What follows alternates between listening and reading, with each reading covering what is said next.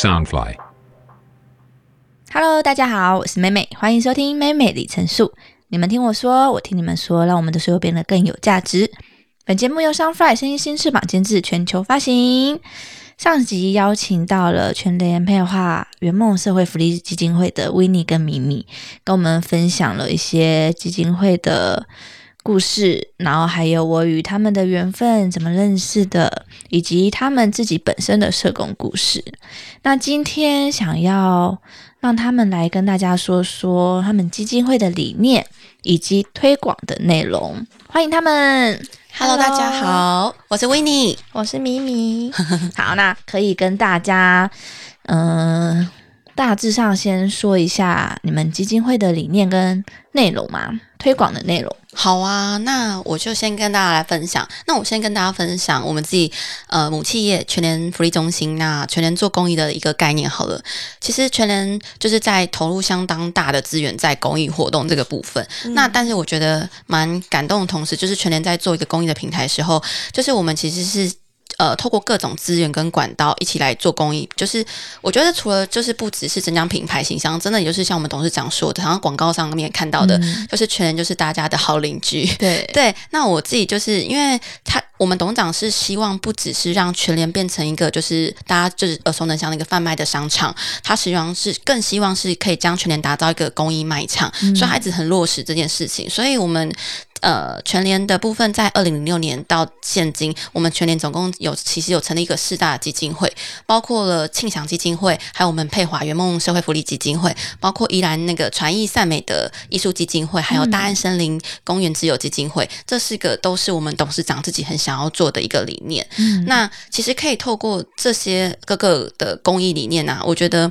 我们想要打造的就是将爱心就是散落到各个角落，然后帮助弱势的族群，就是一起有更美好的生活。那回归到我们自己全联配华基金会来讲的话，我们自己本身是服务呃全台偏向弱势儿少十八岁以下的弱势儿少，那呃只要是符合我们申请资格，都是可以让我们来。当我们的社服单位来做跟我们分享，包括小学跟社服单位、国中小都可以这样子。好，那我就是再绕回来讲，呃，我们自己全联配华圆梦社会福利基金会主要做的大概是什么事情？我们是在一百年年底大概成立的一个部分，因为我们本身其实有另外一个济南救助的基金会，那我们自己就是做弱势儿少的一个部分，是希望真的运用有效的资源，就是可以去服务各各个呃全全台各地的弱势儿童，包括少年福利的业务的部分，因为我们除了希望照顾他们基本生活的所需之外，当然你的身心灵是同时需要被满足的。那我们期待不仅就是能帮助他身心灵都满足跟健康之外呢，也可以让他自己有自己的启发跟想象。于是我们将我们的佩华圆梦基金会是用圆梦这件事情去做出发点的。那我们很多的事情都会希望以这样子的理念去做进行。只是圆梦这件事情，其实它就是可大可小，它其实有点模糊，也有点点的呃。很难去实际的表达出来。那我们一直在努力的做这件事情，那也希望透过跟我们合作的社服单位，呃，一起努力去把真正孩子的需求可以一起呃跟他们沟通之外，然后让他们就是变成一个真正让他们圆梦的事情。哇，对，真的很棒哎！我觉得今天的口头禅就是真的好棒哦。对啊，因为听着真的很感动，不管是每一下的、每一项的企划跟专案，嗯，我觉得小朋友很幸福，在你们嗯基金会里面。对，我们也蛮幸福的啦，因为有他们。也不是，嗯，不该这样说，不是有他们才有我们。但是真的是因为有了这样子的社会循环，然后我们还有这样的角色，才能够做这样的事情，对，我们才被需要啦，应该是这么讲。那其实我们看见很多美好的背后，嗯其实每个人都会有一个黑暗期，嗯，因为社工也是人，那他要怎么度过？我们都不是天使，也不是善人，有一些情绪，你们是嗯怎么去调试的呢？嗯，嗯，有没有遇到这样的问题？应该有时候你们在做沟通，或是遇到一些专案的嗯小孩，或者是你们会面临一些比较负面的啊，嗯或是难过的，通常这样你们会怎么自我调试？这个明明要先讲吗？好啊，我想想看，就是因为就是纯除了个案之外，可能跟合作的单位或是对象，可能你在沟通的时候，有时候难免会遇到一些挫折，或是就是知道大家都想往更好的方向，只是在那个过程中可能不是这么顺利，嗯可以就是很快达到共识，或是可能我们在过程中也会看到一些个案比较让人伤心的部分。对，对，那我自己的话，我是会就是会就是慢慢去消化那一些感受吧，就是我不会觉得说。呃，他他可能会让我心情不好，可是嗯我会希望说，他还是就是我平常的自己的生活跟他，我会希望说可以做，就是我自己区别吗？你对会自己把它调对，或者分隔是出来。如果说我呃事情有点就是很大到我可能没有办法分隔的话，我可能就是我自己可能就是去旅行啊，或者是做一些可以让我转移注意力的事情。嗯，对，可是我觉得去感受那些事情，有时候也没有不好，就是嗯因为你去感受，你可能更可以同理一些人，或者是嗯更可以同理他当下的处境。嗯，可是你不会让那些负面情绪大于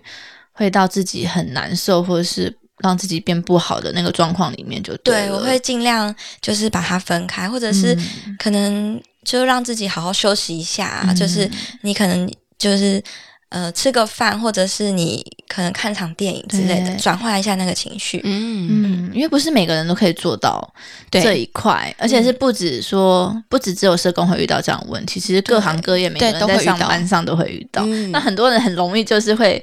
把自己的生活都打乱了，然后就在那个深深渊里面一直在旋出不来转。对对，所以我觉得这个很重要，尤其是你的行业又接触到会有这种情绪上面的、嗯的问题的时候，嗯嗯那其实社工也会遇到很现实的问题。嗯你们的专业会不会就是会有不被看到，或是薪水啊？嗯会不会就觉得说哦，就只是那样，所以会让自己有时候会有被动、会有懒惰的时候呢？嗯，我觉得这个嗯蛮现实的。对，非常现实。对，但就是其实因为呃，应该说，我觉得是因为现今的社会，呃，现在比以前好了。以前的对于社工的重视比较没有像现在那么重视。以前呢、嗯现在因为太多的社会案件，所以社工的这个名词比较被大家看见对跟浮现出来。那这不知道是好事还是坏事，可是我觉得至少现在你跟人家说我是社工，嗯比较不会有人说哦，那是义工吗？还是志工吗？嗯还是有钱赚吗？很多人之前都不知道在做什么，对，都说哦，你的职业是什么？我说社工，他说哦，是是义工吗？对对，然后我以前就是当还没有被更名证明的时候，其实你自己就觉得为什么这个行业这么不备受重视？嗯它明明就是社会需求一个很高的一个职业，但是我觉得，但现在心路历程就是现在出社会这么多年以来，可能自己心情上也有调试，毕竟可能刚就像刚刚那个妹妹讲说自己的心路历程以来，那我觉得。呃，自自己选择社工这个行业，其实我就会知道自己现在这个行业它的价值在哪里。嗯我觉得就是薪水跟这个，就如果我们好像就只能求三餐温饱，以前都会老师就说社工行业就是钱少事多离家远，但也没有这么悲惨啦。但是我觉得算我们算幸福是在呃企业型的基金会，对，那就是我觉得我们的好处就是不用自己去对外募款，因为我们所有款项都是来自于前人的盈余嘛。嗯对，这跟我们以前所做的要去对外募款的比起来，然后因为自己的薪水可能就是要募款来的，嗯我觉得比较辛苦。嗯那但对于就是不被看中这件事情是呃以前当然有经历过，那有有可能你的直属上官并不是专呃跟你本科系同专业的，嗯那我觉得以前会生气，但我觉得这种生气就是来自于你自己必须要去怎么去转换，嗯因为我的。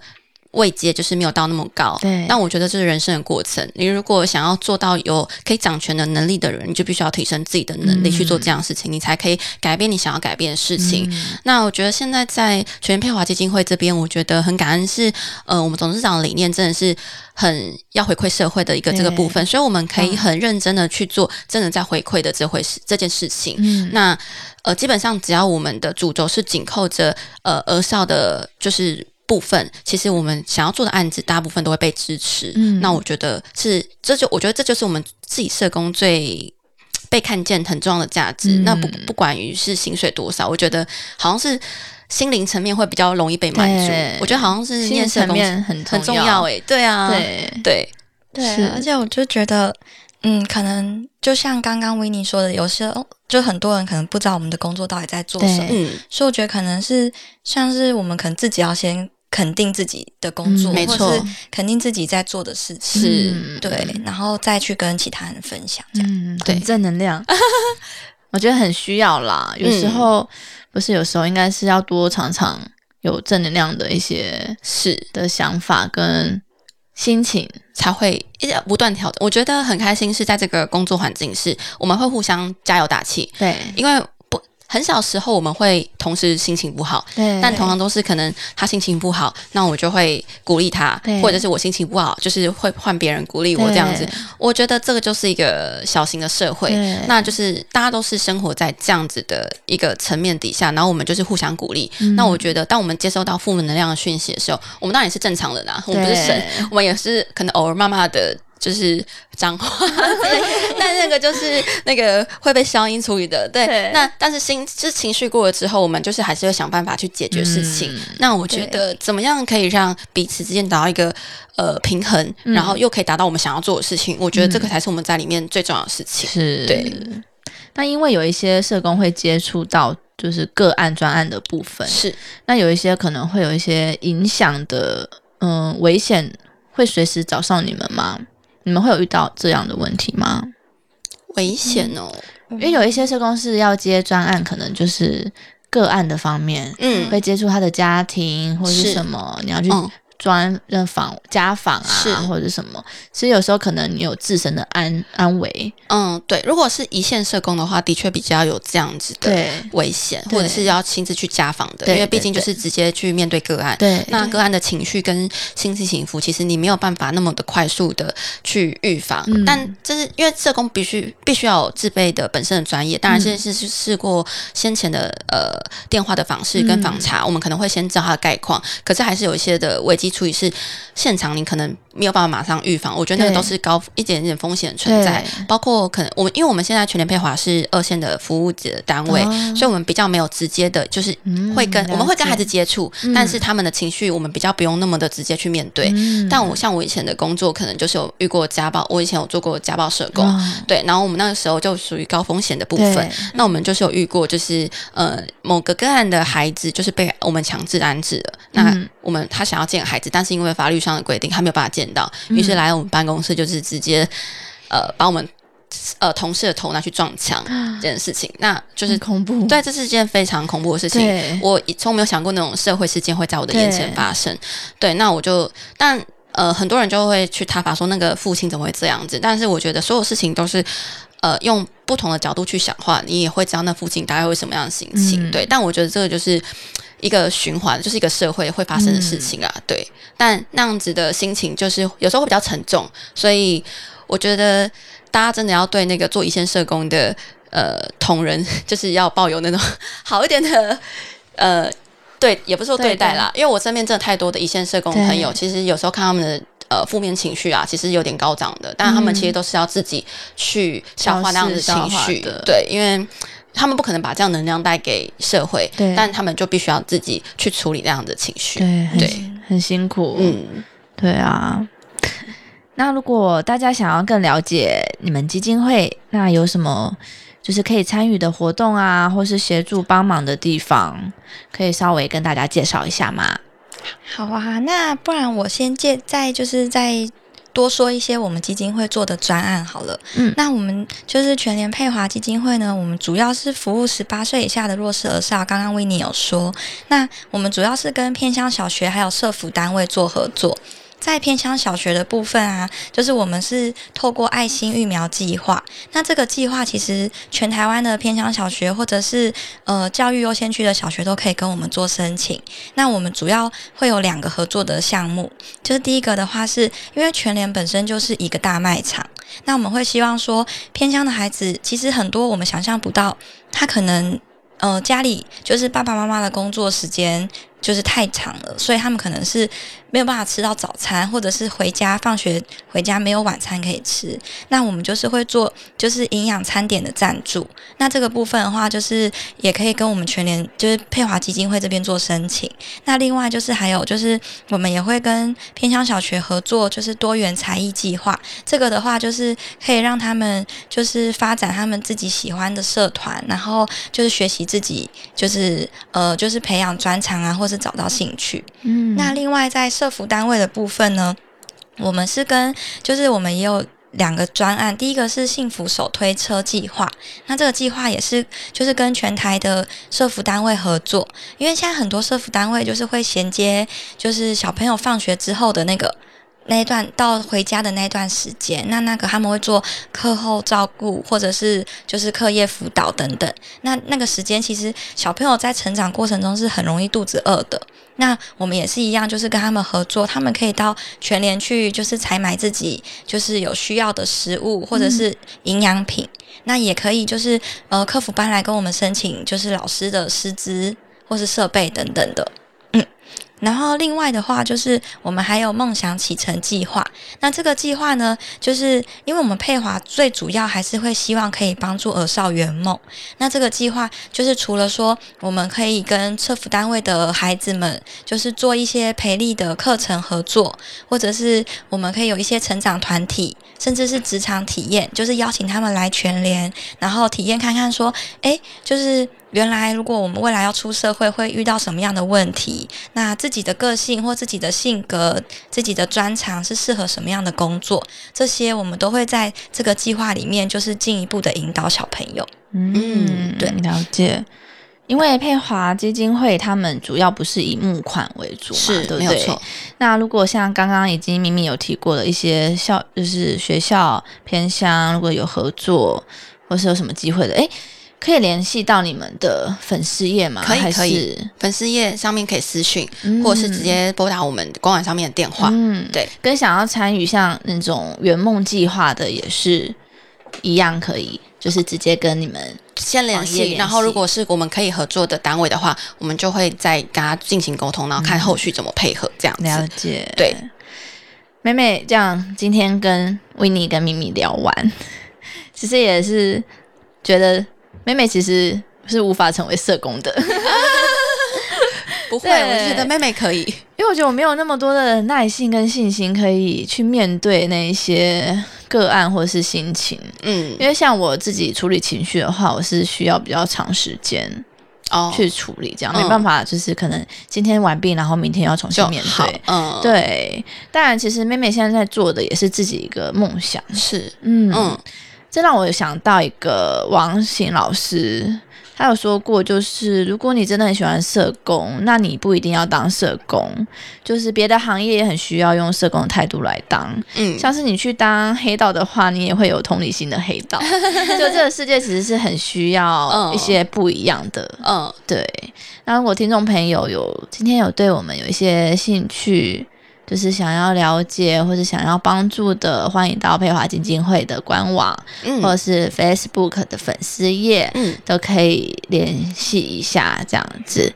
好。那这边我补充一下，就是呃，刚刚除了米米讲的那些专案之外啊，想要跟，因为有一些社会大众可能会觉得，哦，我们刚刚讲那些专案好像跟他没有什么关系，呃，也不是说没有什么关系，他可能接触不到。那如果大家还就是也想要跟我们基金会就是有一点点一起做公益的努力的话，我们这边还有另外一个专案，就是我们的爱心零钱捐，因为现在很多呃，大家随处可见，就是很多 seven 啊或者全家都可以看到有一些零钱箱嘛，对不对？那我们自己全联其实。在在那个购物中心那边也有一个平台，就是有一个零钱箱。那我们每一年都会跟不同的四个单位做合作。对，那像呃，今年第一季我是跟韩币基金会合作。那如果大家听完分享之后，也有一颗踊跃。想想要做公益的心情，建议你在生活中如果碰到需要帮忙的朋友，可以伸出援手，或者是去全联购物之后捐下你手中的零钱，或购买一些爱心商品，都是可以实际协助到弱势家庭的举动。那这些小小的动作，其实就是大大感动。那日常的公益，其实你也可以是推动公益的一份子，因为大家还记得吗？我们说全联做公益的。